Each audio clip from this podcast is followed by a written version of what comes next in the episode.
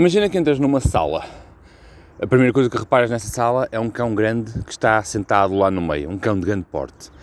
A segunda coisa que tu reparas é, ao olhares à volta, reparas que cerca de 20 pessoas estão em pé, completamente encostadas à parede e têm uma cadeira à frente delas, entre elas e o cão.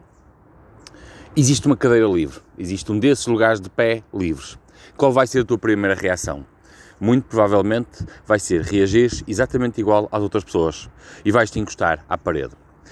Agora imagina que Uh, como aqui atrasado havia um, um estudo que, que, estava a passar na internet e as pessoas riam-se e achavam muita piada aquilo, de tu entras numa sala de aula, és o último a chegar, e a professora está a levantar um caderno e a perguntar a todos os alunos, de que cor é este caderno?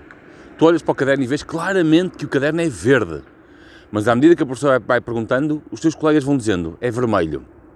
Pergunta ao outro, ele diz, é vermelho. Pergunta ao outro, ele diz, é vermelho. E depois, ao fim de 20 ou 30 colegas, chega a tua vez. Tu vês que ele é verde, mas toda a gente disse que ele era vermelho. A probabilidade é que tu vais dizer que aquilo é vermelho também, mesmo contrariando aquele que é o teu primeiro instinto. E isto acontece, no fundo, porque descreve a teoria do comportamento da aprendizagem social, teoria da aprendizagem social, desenvolvida por Albert Bandura, um psicólogo, que diz que o indivíduo vai primeiramente imitar sempre o grupo. Em primeiro lugar, porque o indivíduo sabe que a aceitação do grupo é fundamental à sua sobrevivência.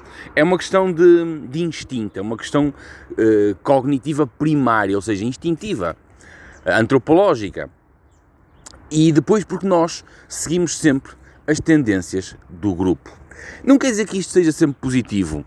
Se isto em tempos nos salvou a vida, se isto ainda atualmente é importante, é, é importante nós sermos aceitos pelo grupo, desenvolvemos laços de confiança. Mas o nosso primeiro instinto diz-nos que, mesmo contra o nosso instinto, nós devemos fazer a aceitação do grupo.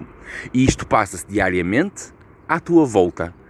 Mesmo tu, o teu primeiro instinto é isto.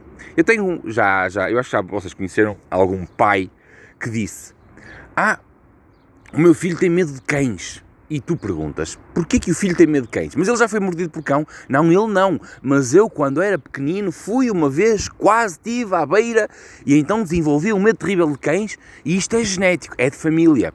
Não, não é genético nem é de família. Foram eles que, exatamente como Albert Bandura descreve, que passaram esse medo para o filho.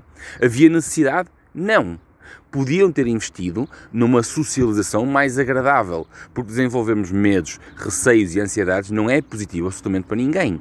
Agora, o que realmente acontece é que, efetivamente, os progenitores, que são o primeiro grupo a quem nós pertencemos, podem passar toda essa aprendizagem positiva e negativa para os filhos não significa que isto seja positivo, porque uns pais ansiosos vão criar filhos ansiosos e depressivos.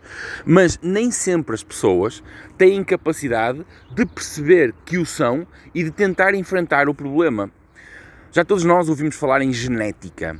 E eu acho que tu sabes neste momento saber exatamente o que é genética. Mas poucas pessoas ouviram falar, por exemplo, em memética. E tu perguntas assim, Pedro, porra, que raio é memética?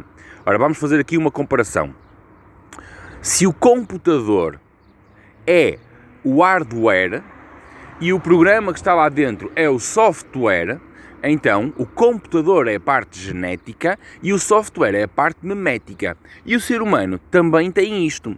Nós temos a parte genética que herdamos dos nossos pais, mas depois temos a nossa memética que nos é introduzida ainda em tenra idade e que vai definir o nosso comportamento ao longo da vida. Nós podemos ter uma boa genética, podemos ter uma má genética, podemos ter uma boa memética e uma má memética. Ora bem, o que é, é uma boa genética? Perguntas tu. Ora, uma, boa genética deve ser fácil.